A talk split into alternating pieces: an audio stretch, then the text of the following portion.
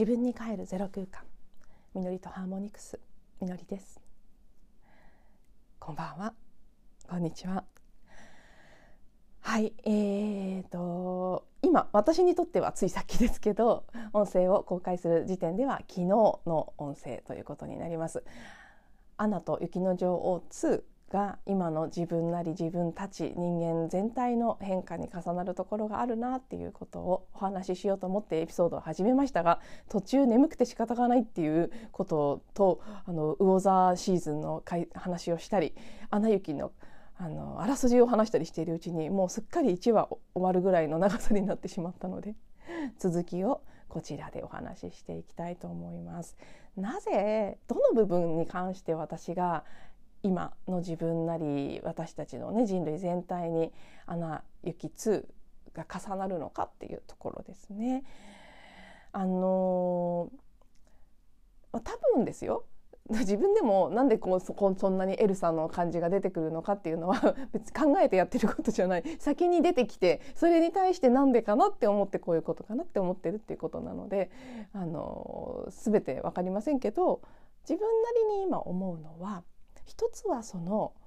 エルサが不思議な声に呼ばれてそれによって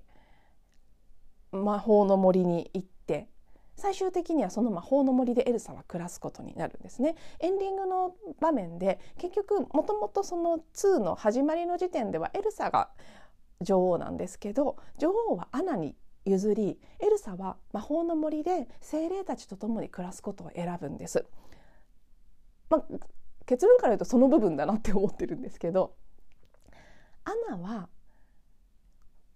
国王として国の民と共にそしてねあの作品の最後でプロポーズもされるので結婚してクリストフと共に生きていく。つまりあのシンボルとしてはです象徴的なイメージとしてはいわゆる今私たちの世界でいう人間界3次元の物理的な物質的な人間的な世界の中で女王として生きていくっていうところを選択する普通に結婚をしてっていうねその人間的な生き方ですね。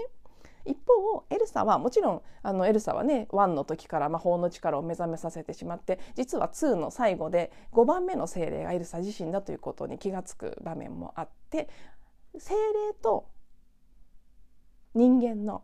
ハイブリッド中間ぐらいの感覚だからその3次元っていうのをね、まあ、人間的な普通の一般的な世界を3次元とするならばいわゆる5次元とかねあの天使とか竜とか精霊とかがいる世界だと言われている5次元もしくはそれ以上の多次元の世界ですね。5より上どんなのがあるのかねそんな形としては認識するのは難しいですけど5に限られないと思うんですけどそういう3次元よりはよりこう周波数の高い次元の存在のあのハーフみたいな存在なんですよねエルサは。お母さんが実はその森の森に住んでる民だった。そしてあの2人お父さんとお母さんのその良い行いを見ていて精霊の力魔法の力が授かった子供があの授けられるっていうことなんですけど もうどんどんネタバレすごしてますけどね。見てない方で今多分今更見たい方そんなに見てない方でいないかなっていうのを信じて勝手にネタバレで話しちゃってますけど。はい。でその魔法の力を魔法の力っていうか自分がただの人間ではなく実は人間と精霊の半々ぐらいのハイブリッドの存在だったんだっていうことを思い出しそっちの自分として生きていくことを最終的にエルサは選択する。そこがすごく 多分自分と重なっていて私だけじゃなく今そういう目覚めを仕掛けている人もしくはもうし終わったとか、まあ、いろんな段階にいる方がいるでしょう。けどしようとしてるとかたくさんのこう、ね、それぞれのタイムラインで今という瞬間を取ったらいろんなあの立ち位置があると思うんですけどまさにあの声に呼ばれてなんか呼ばれてるのは分かってるんだけどそっちに行ってしまったら元の自分に戻れないのはもう分かってる。だから怖いだからそのシーン声で呼ばれるシーンであの有名な主題歌の「Into the Unknown」っていうね歌が歌われるんですよね。ね「Into the Unknown」ってやつです。あれはそのシーンで怖いけれどもそこに向かっていこう声声の方に従っていこうとするエルサが歌う曲なんです。それがもう「Into the Unknown」という言葉とあのシーンとかあのシーンのエルサとか実際精霊と一緒に暮らし始めたエルサの森の中にいる様子とかがもうすごい頭に何回も浮かんできて本当にそれなんだなって感じてる。なので昨日そのエアーポッドキャスト状態で一人で喋っちゃった時に最終的に思ったのは今人類全体がもうね二極化二極化って散々この数年言われてきてなんだかわからないけど二極化するんだっていろんなスピリチュアルな方が YouTube とかでさまざまな場所で語っているんですよね。あ二極化ってアナとエルサのイメージだなって急に私は昨日思ったんですそしてそうやって見ると物語っていいですよね私物語を通して感じることのすごくいいなと思ってるところの一つはどっちが良くてどっちが悪いじゃないってことがよりクリアに分かることアナは女王としてその人間の王国で暮らすことを選びエルサは精霊たちと一緒に魔法の森で暮らすことを選ぶ。なので、まあ、次元っていうとこで言ったらより3次元的な世界と4.5とか5とかそういう世界とそれぞれあのよあの平行現実とかねそういうパラレルワールドとかそういう言葉がありますけど私たちが生きてる世界って本当に多次元でその次元が重なり合っているので3次元も4次元も5次元も6次元も7次元も8次元も同時に存在してるんですよね。それを別々の次元の世界パラレルで動いているそれぞれの世界を生きていくんですけどアナとエルサを通してみるとどっちを選ぶからすごいとかどっちを選ぶからいいでもないし選んだら全く出会えなくなるわけでもないしだけどそれぞれはそれぞれの体験を選択しなくてはいけないしあの作品の最初の方でエルサはお城で女王様として生活してるんですけどアナとかと一緒にその時のエルサってどこか悲しそうだったり不自由そうなんですね。自分の居場所にいるっていう感覚がない様子が表現されているんです。私のあの隠れ一番好きなシーン「アナ雪2」の中でこのシーン一番好きっていう人多分ほとんどいないと思うんですけど超マニアックなもう大好きなシーンがあって作品の冒頭にお城でアナとクリストフとあのカイ・スベンっていうのかなあのトナカイとエルサがジェスチャーゲームをしてるシーンがあるんです。それでエルサも全然できなくてでアナとかクリストフとかはすごい楽しんでる。でエルサはもうその声のことが気になって心ここにあらずなので上の空でやっぱり疲れたから早先に寝るわって言ってお部屋に帰っちゃうんですけどアナはそれをエルサがジェスチャーゲームがうまくできなくってそれで落ち込んだんだって勘違いしてエルサを追いかけていって慰めるんです。でエルサに「大丈夫よファミリーゲームが苦手なメンバーだっていてもいいのよ」みたいなことを言うそんな感じのセリフを言うんですね。そこが私本当に大好きでなんでかっていうと 私自身が子供の頃からジェスチャーゲームそのね変なお題が出てそれをジェスチャーして当てるってやつですね。大嫌いだったんです。大嫌いっていうかもう本当に苦手で身の毛もよだつほど嫌だったんですやるのが。で言うなればもうあのジェスチャーゲームに限らずなんですけど他にもすっごい嫌だったのいくつかあってフルーツバスケットとかドッジボール。マシだったけどでも実際のところ鬼ごっことかも好きじゃなかったし子どもの頃したこの人間界の遊びのどれもがすごい苦手で本当に苦痛だったんですだからそのエルサがジェスチャーゲームができなくてアンナが励ますっていうシーン私が励まされたぐらいの気持ちになっちゃってすごい感動して長年の悩みが解消された瞬間だったんです私にとっては。そしてねそのエルサは最終的に半分精霊の存在であるってことが分かっていくんですけど実を言うと私もあの 私もエルサみたいですっていうことはできないですけどただねあのいろんな今まで受けたセッションとかチャネリングの中で結構その手のこと言われてるんです。みのりちゃんはもしくはみのりさんは半分人間半分天使ぐらいのハイブリッドの存在ですってそのね3次元と5次元のすごく5次元寄りの魂なんだとかあと、まあ、人間よりも実は神様に近いような存在なんだみたいなこととかも言われたことはあってもそれはねチャネリングなのであの言ってくれてる方も頭使ってないですからどこかから下ろしてきてる情報なんです。でもこれ本当一人二人じゃなくて、まあ、たくさんたくさんって言ったら言い過ぎだけどでも45人は言われてるんです。なので複数のチャネラーさんがそれを言うってことは多分私に何がしかそういう要素はあるのは事実で。なのでエルサにすごい親近感を感じるしそのジェスチャーゲームのシーンでなるほど。そういう存在の人はこの人間界のファミリーゲームみたいなの苦手なんだ。そっか通りで私がもう嫌で嫌で仕方がなかったことが分かった。あれでよかったんだって思えたっていう、まあ、その瞬間の大きな喜びがあったんですけど、ね、これは超マニアックなねあの余談ですけどそんな感じでエルサはだからどこか自分の居場所じゃない場所で窮屈な感じで生きていたところからエンディングの魔法の森で精霊たちとその森の民と一緒に過ごしてる暮らしてるエルサはすごく伸び伸びしていてもう自由で解放されているんですね。まさにそこだなって。なんかそのそのエルサの変化を私は今起こそう。私の人生の中であの時の呼ばれてる方に向かっていく。アンノン未知だけれども怖いし戻れなくなるのも分かってるけれども本当の自分の居場所本当の自分を何者か知りに行く。その森に行ったことでエルサは自分が森の民のお母さんと人間のお父さんとの間に、まあ、森の民も人間ですけどね。でもまあちょっと間中間ぐらいのネイティブ的な存在の人たちでその存在とのハイブリッドでそして魔法の力が授けられた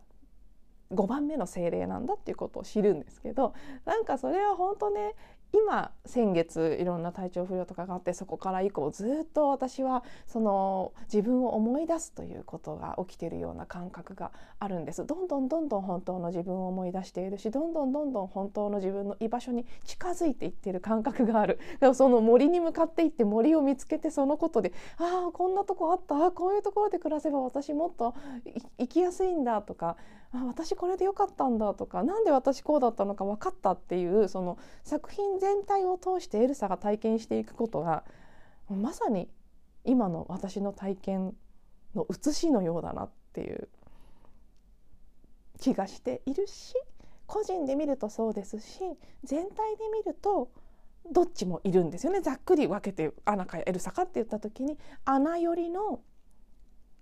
これまで通り人間的な世界の中でそこで普通にジェスチャーゲームもすごい楽しめるし人間的な遊び大好きだし結婚もしてあのいろんな社会的な活動を普通に今まで通りしていくっていうことを選ぶ魂を、ね、そういう魂の約束をしてきた人たちもいるしもっとあのそのその作品の中でのあの世界と同じで今もう完全に現実この今現在の人類の地球上の世界の中で5次元的な扉が開き始めていることは間違いないんですね。なのでもっともっと、まあ、今この昨日の昨日のにあたる1話前の音声でもお話しした通り太陽が魚座入りして魚座はすごくスピリチュアルなあのエネルギーの強いファンタジー感の強いサインですからもっともっとそのことが加速してくると思うんですけど海王星と木星が魚座に同時に滞在していることも手伝ってすごくそういうねファンタジー的なエネルギーファンタジーだと今まで私たちが思ってきたことがファンタジーじゃなくって現実の一部だったんだっていうことが分かる人には分かっていくような世界。なのでまさにそう魔法の森が霧に覆われて、あのー、封印されていた結界が張られて入れなくなってたところからのアナとエルサが行ってその結界を解いて入っていくそこに今私たちはいるんですよまさに。で森の中には精霊もいるし人間以外の存在たちもいる。もっとこう目に見えない本来だったら多次元の存在たちもいるしそういう存在たちを知っていてその存在たちと共生してきた。民もいる。そのことを思い出してで最終的にそれぞれの個人がどこが自分の居場所でどういう生き方をしていくのかっていうのをその平行現実のパラレルワールドの中で自分の体験したい次元を選択していくっていうことが起きていて本当にどっちを選んでもよくて。だってアンナもすごい幸せそうなんですよ。アンナはアンナですごい幸せそう。エルサもエルサですごい解放されて幸せそう。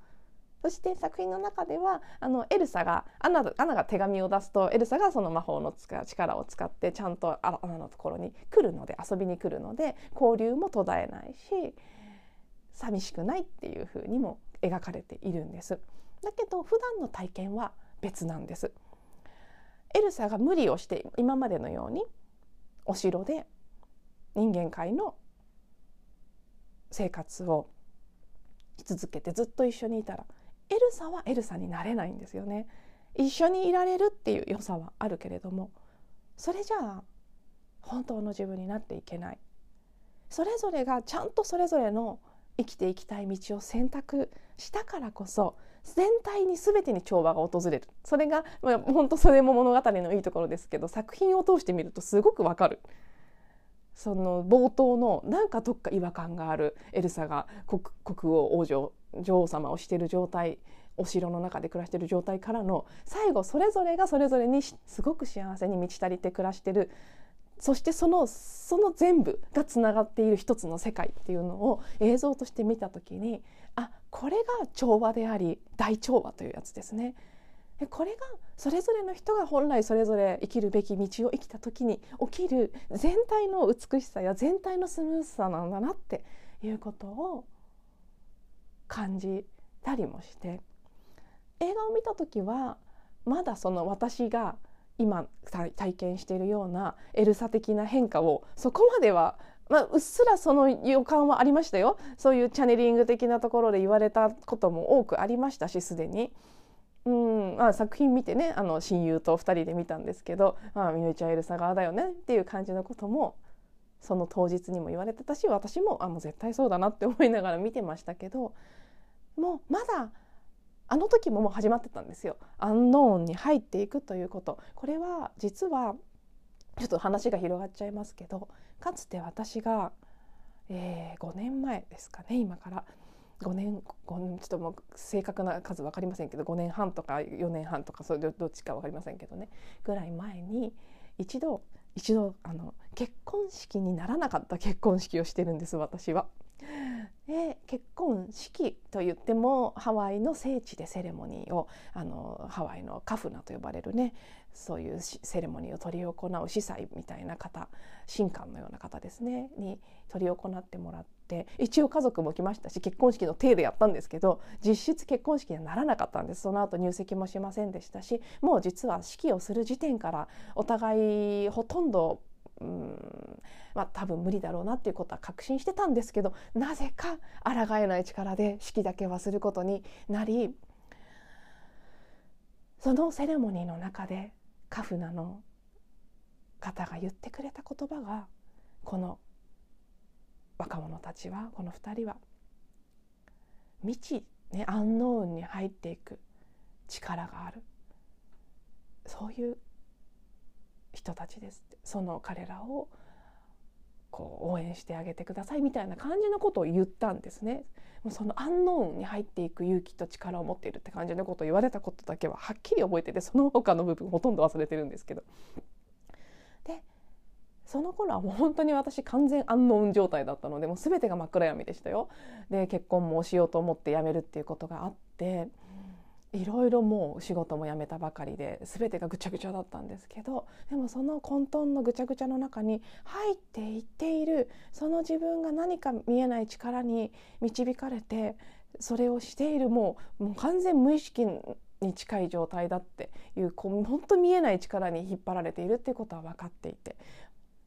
それが頭で考えると不本意だったり怖いこともいっぱいあるんですけどそっちに行かざるを得ないっていう感じで進んでいたのがその頃だったんです。だからその「Into the Unknown」っていう主題歌の言葉もすごい私の中では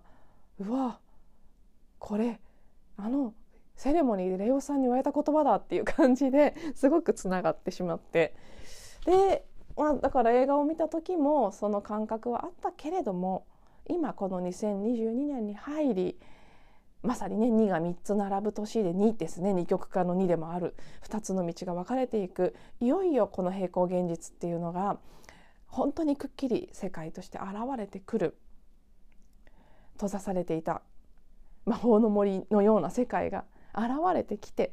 ね、古代の魔法が解き放たれたって言ってその精霊たちが蘇ってくるんですけど今まさにそういう時なんだと思うんです。古代レムリアとかアトランティスの時代に私たちが封印したものがタイムカプセルのように今という時を待っていてたくさんの英知やたくさんの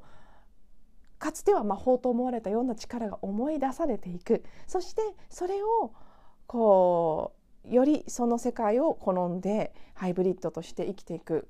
人たちとそこはまだあるというのは分かってるしリスペクトもするけれども私の存在する世界はそこじゃない。私の役目はそこじゃない。落ち葉はそこじゃないって思って生きていく人たちと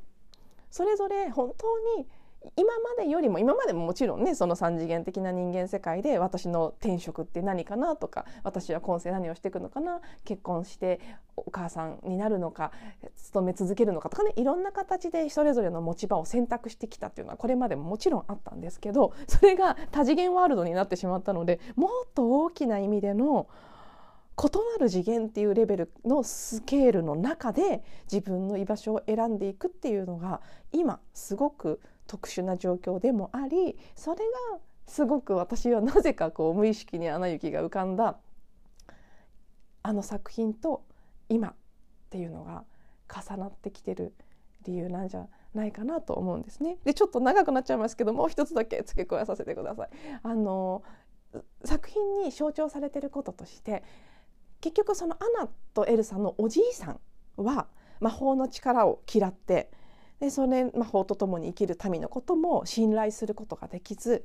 裏切って騙してその民を殺してしまうそれによって自然と断絶されて、まあ、ダムっていうのも象徴的ですよね。でダムを作り魔法魔法の文字は森は閉じられでそこのこう交流も断絶してしまうんですよね。森の民とその王国の民も。そこもすごくね今までと今っていうのが象徴的に現れてるそれをアナとエルサはアナとエルサの世代でそこの橋をつなぐんですよね。でなんかその橋には両端があってそれがアナとエルサなんだっていう感じの表現も作品中出てきたと思うんですけどその2人は架け橋になるんです2つの世界の。人間も同じことしてきましたよね。世界中でいろいろなネイティブのアメリカンアメリカのねあのインディアンたちアメリカンインディアンの方たちであれポカホンタスとかねディズニーで言えばあの作品で表現されているようなあの白人たちが入ってきてネイティブのまさに精霊たちと共に生きているようなその森の民のような人たちを侵略し騙して奪うということをしてきた。ネイティブハワイアンもそうですしアボリジニとかもそうですし日本であればあのアイヌの方たちねとかいろんなところでネイティブの文化の中には古代のその、ね、魔法とか英知のようなものがたくさん受け継がれてきていたんですけどそれを近代化した人間たちは信じようとせずむしろ怖いというふうにすら思って嫌った西洋ではあの魔女狩りというのもありましたね。あれも、まあ、例えばあのアイルランドとかあちらの方もネイティブの文化がありますよねケルトの。そういう本当自然と共に暮らしていた超人間的なというね超人的な力を持った人たちというのがかつて人類の中にも確実にいたんですけどそれを嫌ってそれをないことにして封じてっていうのが、まあ、まさに私たちのおじいさんとかもっと前の世代に何回も何回も繰り返されてきた人類の歴史の中で。でもそれを今私たちの世代では友好との橋ってつなぐんですよ。それぞれは確かに二極化していくんですけど分断する意味での二極化じゃないんだっていうことが昨日その一人ポッドキャスト状態で喋ってた時にすごく腑に落ちてそれぞれはそれぞれの世界を選んでいくんだけれどもそこにはちゃんと橋がかかっているしお互いをリスペクトしているしその状態で本当その全体で言ったら大調和エンドロールで流れる美しいアナとエルサのそれぞれの世界みたいな感じで本当に調和していくんだ。信頼できない怖いって言って反対側をないことにするんじゃなくてそこがちゃんとつながっていくんだっていうことも含めて今ああもう本当にあの雪痛そのもののことが現実に起きてるんだなっていうことを個人としても感じますし全体としても感じますっていうのが今回言い忘れたところからのこれだって思って話したくなったことでした。はい。特に2話目はちょっと長めになってしまいましたが最後まで聞いていただいてありがとうございます。またなんかちょっとねくどくど、うん、複雑になっちゃったかもしれませんけど何かしら伝わっていることがあって何かしら参考になったり刺激になったりすることがあれば幸いです。最後まで聞いていただいてありがとうございます。また次のエピソードでお会いしましょう。